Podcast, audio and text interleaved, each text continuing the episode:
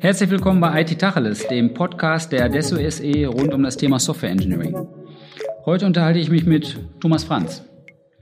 Damit ihr wisst, wer der Thomas Franz ist, stellt er sich am besten kurz vor. Thomas, bitteschön. Mach ich. Hallo Volker. Ja, danke für die Einladung. Ich bin Thomas Franz bei der Adesso AG mittlerweile SE zuständig als Leiter des Technologiebeirats auch für Technologien und Architekturen und arbeite in dem Kontext sehr, sehr viel mit unseren Softwarearchitekten zusammen, wo wir uns über verschiedene Themen und Veränderungen auch im Software Engineering unterhalten.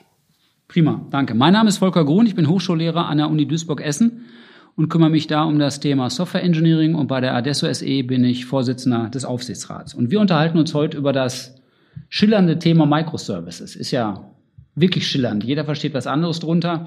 Vielleicht fangen wir mal so an, Thomas, dass du jemanden, den du vielleicht nachts um zwölf auf einer Party triffst, dem erklärst, was Microservices sind. Alkoholisierungsgrad überlasse ich deiner Fantasie. Ja, genau. Ein typisches Thema, was man nachts um zwölf bespricht. Immer, ne? Microservices, das ist genau das Thema.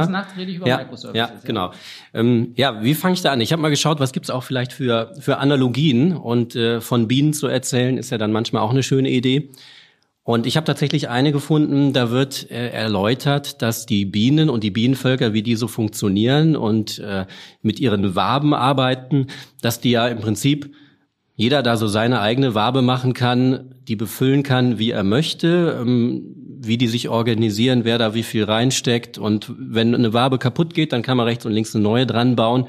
Und das fand ich ist ein ganz schönes Bild, um Microservices zu erklären, weil am Ende geht es auch darum zu sagen, naja, wenn wir das auf Software übertragen, dann können wir einen großen Bienenstock, wo ganz, ganz viele Waben drin sind, also ein großes Stück Software eigentlich auch so betrachten, dass da jeder sein Stückchen Software bereitstellen kann und bearbeiten kann. Ähm, man hält sich nur an gewisse Standards. Also ich bin jetzt echt kein Bienenexperte. Man hat wahrscheinlich so irgendwie so genau so sechs Seiten oder sowas, äh, ein paar Ecken hat so eine Wabe und wenn sich jeder daran hält, dass diese Form eingehalten wird, dann kann man innerhalb dieser Wabe eigentlich tun und lassen, was man möchte. Und das finde ich ist im Kern auch eine Eigenschaft von Microservice-Architekturen, Software-Architekturen, dass wir sagen, das ist ein Architekturstil für Software, der uns ermöglicht, dass jeder an seinem Stückchen arbeiten kann, sein Stückchen auch nutzen kann. Wenn rechts oder links was kaputt geht, dann stellt man einfach oder baut eine neue Wabe dran. Das kann oben, unten, rechts oder links sein. Das ist da an der Stelle sehr flexibel.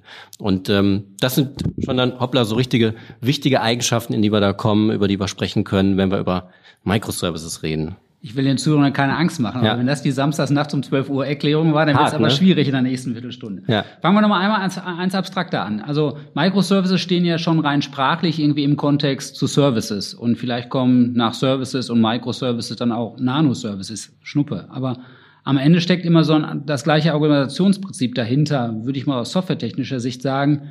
Und die Prinzipien sind schon ganz allgemein. Also Abstraktion, Information Hiding, vielleicht noch Skalierung und Austauschbarkeit.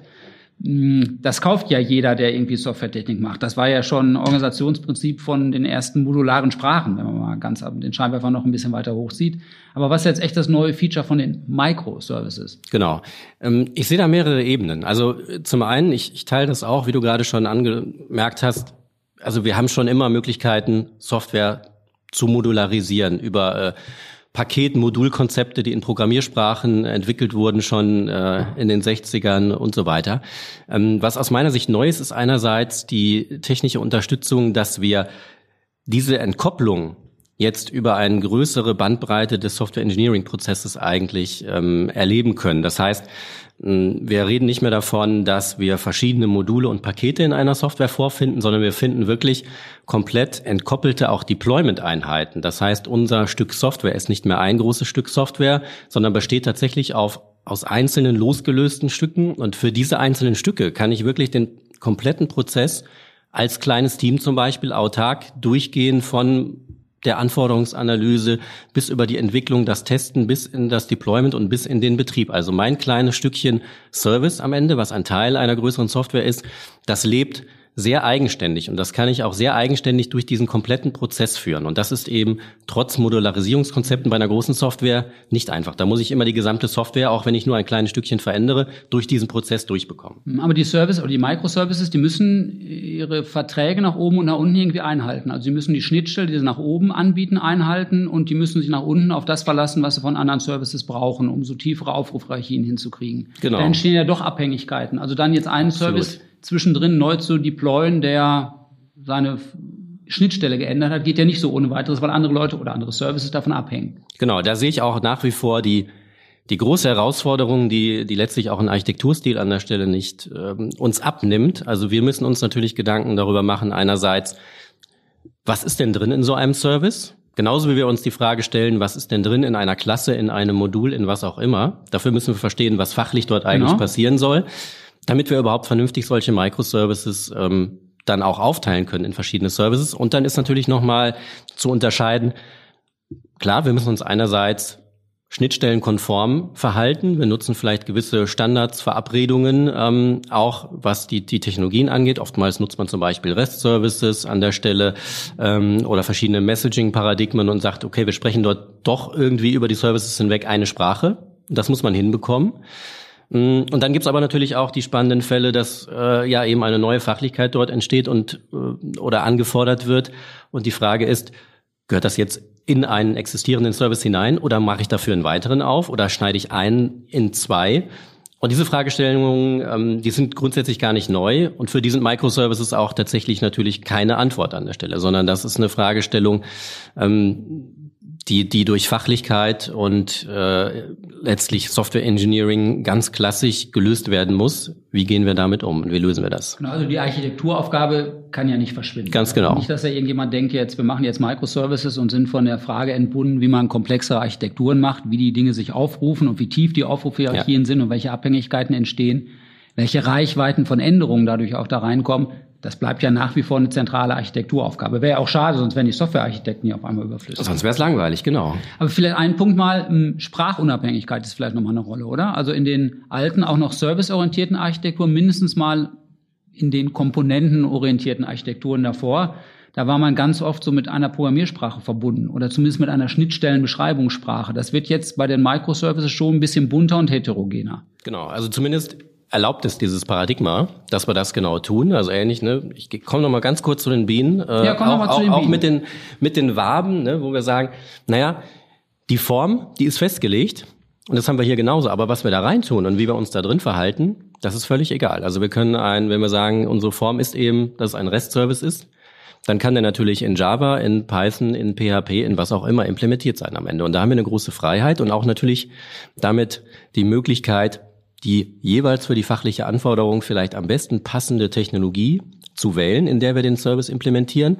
Auf der anderen Seite muss man mit dieser Freiheit natürlich auch wieder dann sinnvoll umgehen. Es ist vielleicht dann auch nicht zielführend, wenn wir am Ende 100 äh, Services haben in 100 verschiedenen Technologiestacks und die wollen wir vielleicht auch in fünf Jahren noch warten und pflegen können und ähm, ne, das ist dann die andere Seite. Aber jetzt mal, ich mache mal einmal ganz explizit altklug an. Ja, also aus Software Engineering Sicht würde ich ja mal sagen, jetzt werden mich alle verhauen, die Programmiersprachen Menschen sind, dass die Programmiersprachen ja so ein bisschen konvergieren. Ja, was gab es früher für schreckliche Programmiersprachenstreits? Das konvergiert ja so ein bisschen. Ob ich heute C-Sharp nehme oder Java, ist egal. Okay, es gibt noch Skriptsprachen, die sind ein bisschen anders. Aber wenn der Streit an Bedeutung verliert äh, und man da einfach mehrere Blumen blühen lässt oder mehrere Welten zulässt, dann kommt der Integrationsfähigkeit von Architekturen, die da nicht homogen in einer Welt neu erschaffen sind, natürlich eine enorme Bedeutung zu. Hm, und vielleicht spielt das sogar noch zusätzlich mal eine Rolle, weil wir ja, meine Wahrnehmung, so gar nicht mehr so riesig große, über Jahrzehnte oder nicht mal über Jahre sich erstreckende Entwicklungsprojekte hat, haben, in denen neue Anwendungslandschaften konzipiert werden, sondern wir entwickeln Software ja in kleineren Stücken und dann ist dem Integrationsgedanken immer mehr Raum eingeräumt. Man muss das, was man baut, schnell integrieren in das, was man eh schon hat. Also kein Greenfield-Ansatz, sondern das, was wir unserer Kundschaft finden, eher so ein Brownfield-Ansatz. Alles voller Schlamm und trotzdem müssen neue Services rein. Und da ist die Heterogenität und die Sprachunabhängigkeit natürlich echt ein ganz erhebliches Feature. Nichtsdestotrotz, jetzt komme ich zu, dem, zu der Frage dazu, die Musterbeispiele und die Erfolgsgeschichten, die es zu Microservices gibt, die sehe ich dann oft bei Netflix und Spotify und, und vielleicht auch noch Otto und Amazon Also wo man so als Außenstehender denkt, ist jetzt nicht meine Domäne, aber wo man als Außenstehender denkt, na ja, das sind auch flachere Aufrufhierarchien. Ja, da stehen viele Dinge nebeneinander, breit nebeneinander und die Aufrufhierarchien, Aufrufhierarchien der Services untereinander sind nicht so tief. Das macht es natürlich einfacher, die Dinge einzeln zu deployen, von Isoliertheit, Autonomie, Elastizität und Resilienz zu sprechen. In dem Moment, wo man dann eher eine Versicherung, eine Bank, eine Telekommunikation kommt, wo die Aufrufhierarchien in so gewachsenen Anwendungslandschaften tiefer sind, wird schwieriger, oder ist das falsch? Das ähm, ist so klar, sind die, die eingängigen Beispiele, also der Shop, wo man einfach mal sagt, wir entwickeln einen anderen Warenkorb ähm, oder ein anderes äh, Vorschlagsmodell für Produkte. Da ist es natürlich sehr eingängig, sehr verständlich. Ähm, auf der anderen Seite haben wir aber auch tatsächlich auch in, in den Kontexten, wo es komplexe fachliche Prozesse gibt, ebenfalls ähm, den Nutzen von Microservices schon häufiger gesehen. Ähm, tatsächlich aus meiner Sicht aber auch natürlich an den, in den Szenarien gerade dort, wo das noch näher auch an Endkundengeschäft dran ist, also wenn wir über Online-Banking zum Beispiel sprechen, ähm, wo, wo man vielleicht gar nicht so weit weg prinzipiell von Shop-E-Commerce-Anwendungen mhm. ist an der Stelle, mhm. ähm, wo es auch gute Beispiele dafür gibt, dass man eben in solchen Kontexten natürlich von den Eigenschaften, also Skalierbarkeit haben wir zum Beispiel noch gar nicht darüber gesprochen, ähm, profitieren kann. Dass wenn also ein Stückchen Microservice, was eine gewisse Funktion anbietet, dort sehr, sehr häufig genutzt wird und entsprechend skalieren muss, dann können wir durch solche Architekturen natürlich auch einfach so einen Service statt einmal fünfmal bereitstellen. Wir können Ausfallsicherheit erhöhen durch diese Redundanz, die wir da schaffen können. Und das sind dann weitere eher technisch motivierte, vielleicht sagt der eine oder andere auch nicht funktionale Anforderungen dazu, ähm, Gründe, die ebenfalls dann nochmal dafür sprechen können, dass man sich so eine Microservice-Architektur dann genauer anschaut und umsetzt tatsächlich.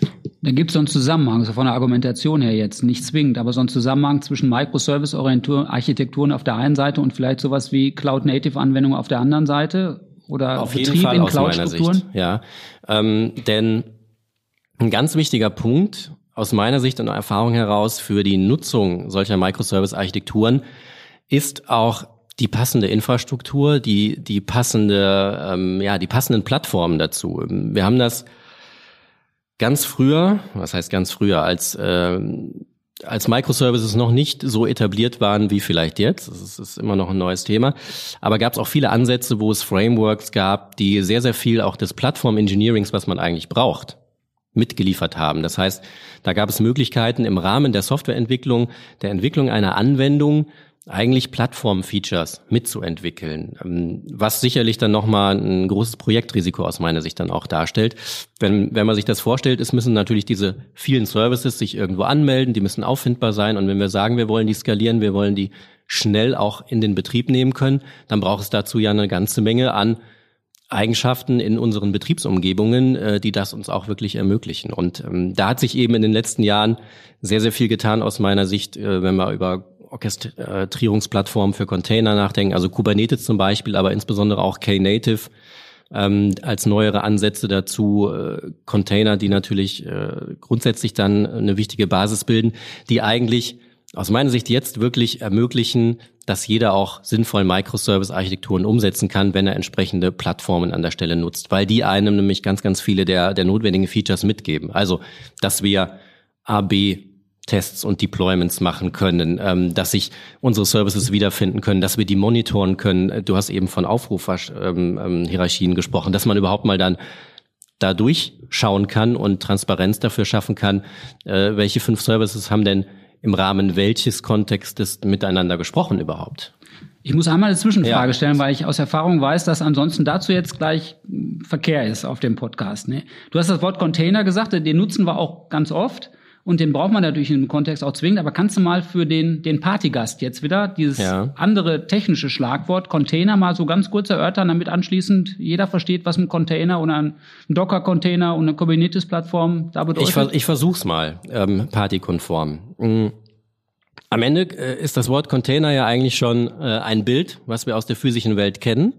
Das Schöne am Container ist ja, es gibt fertige Kräne dafür, es gibt Gabelstapler, äh, die damit rumfahren können, es gibt LKWs, auf die ein Container der physischen Welt passt. Das heißt, ein Container ist eine wunderbare Hülle, um Dinge zu transportieren. Ob es ein Sack Reis, ein Klavier oder ein Auto ist. Können wir alles in Container reinstellen, können wir wunderbar per Schiff, per LKW, sonst wie transportieren.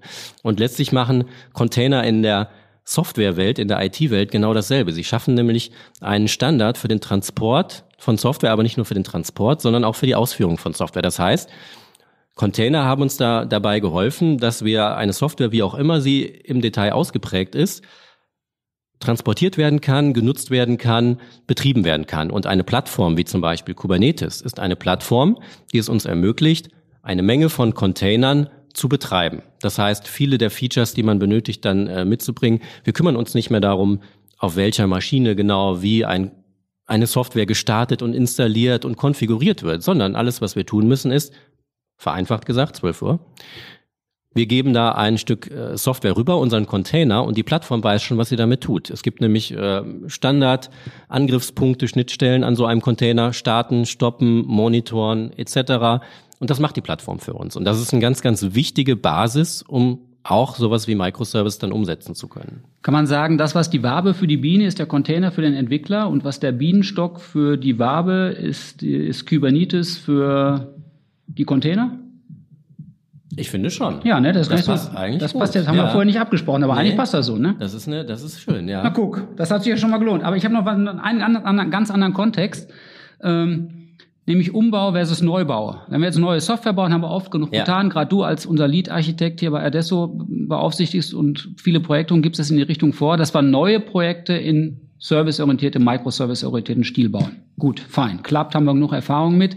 Nächste Frage und viel schwierigere ist dann, wie machen wir es mit dem Umbau? Ja, also man will was an Anwendungslandschaft umbauen und sagt, zukünftig möchte ich diesem Architekturstil folgen, aber ich habe ja nun mal Legacy und der ist gar nicht so gestrukturiert. Und ganz ehrlich, jetzt, da brauchen wir jetzt ja gar nicht ganz weit in die Vergangenheit gucken.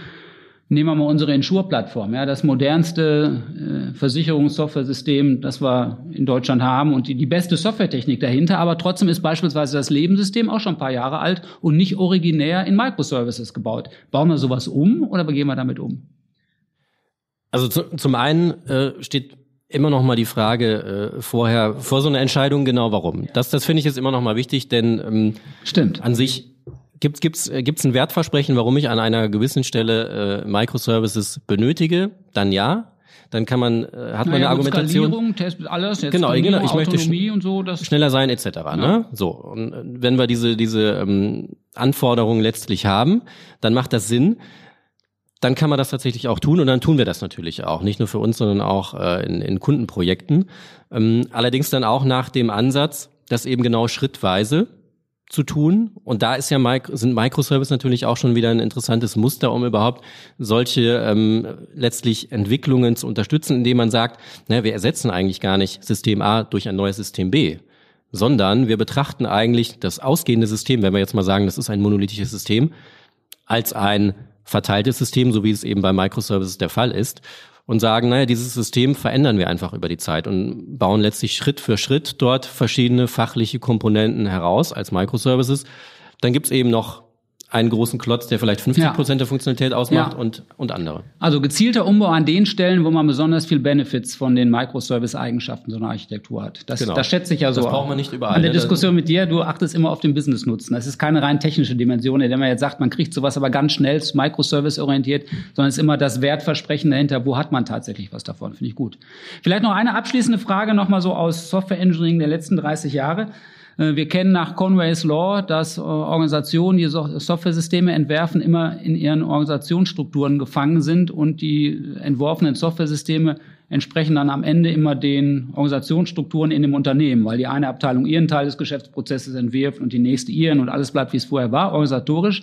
Da könnte Microservice-Stil ja rausführen, oder? Haben wir die Hoffnung? Hast du die Hoffnung? Ähm, man, man kann das zumindest nutzen. Also aus meiner Sicht äh, sind tatsächlich ja Microservices eine Möglichkeit, auch die Organisationsform, die wir teilweise für, für mehr, also Vertikalisierung ist in so ein Stichwort, ähm, Produktorientierung etc., aber auch in agilen Teams zu denken, dass letztlich diese Formen der Organisation, das muss nicht notwendigerweise Aufbauorganisation sein, sondern Stimmt, es können natürlich auch ne, ähm, ja, andere Organisationenformen sein, ähm, dass letztlich Microservices auch diese Form der Organisation technisch in einer Architektur abbilden können. Das heißt, wenn wir vielleicht äh, klassisch so aufgestellt sind, dass natürlich diejenigen, die Frontends bauen, zusammensitzen, diejenigen, die Datenbanken gut kennen, zusammensitzen und diejenigen, die vielleicht Businesslogik schreiben, zusammensitzen, dann können wir dieses Organisationsmuster natürlich auch durch Microservices oder im Zusammenklang mit Microservices gut aufbrechen, indem wir sagen, naja, Anforderungen gehen eigentlich von oben bis nach unten, also von demjenigen, der irgendwie eine Information konsumiert, bis in vielleicht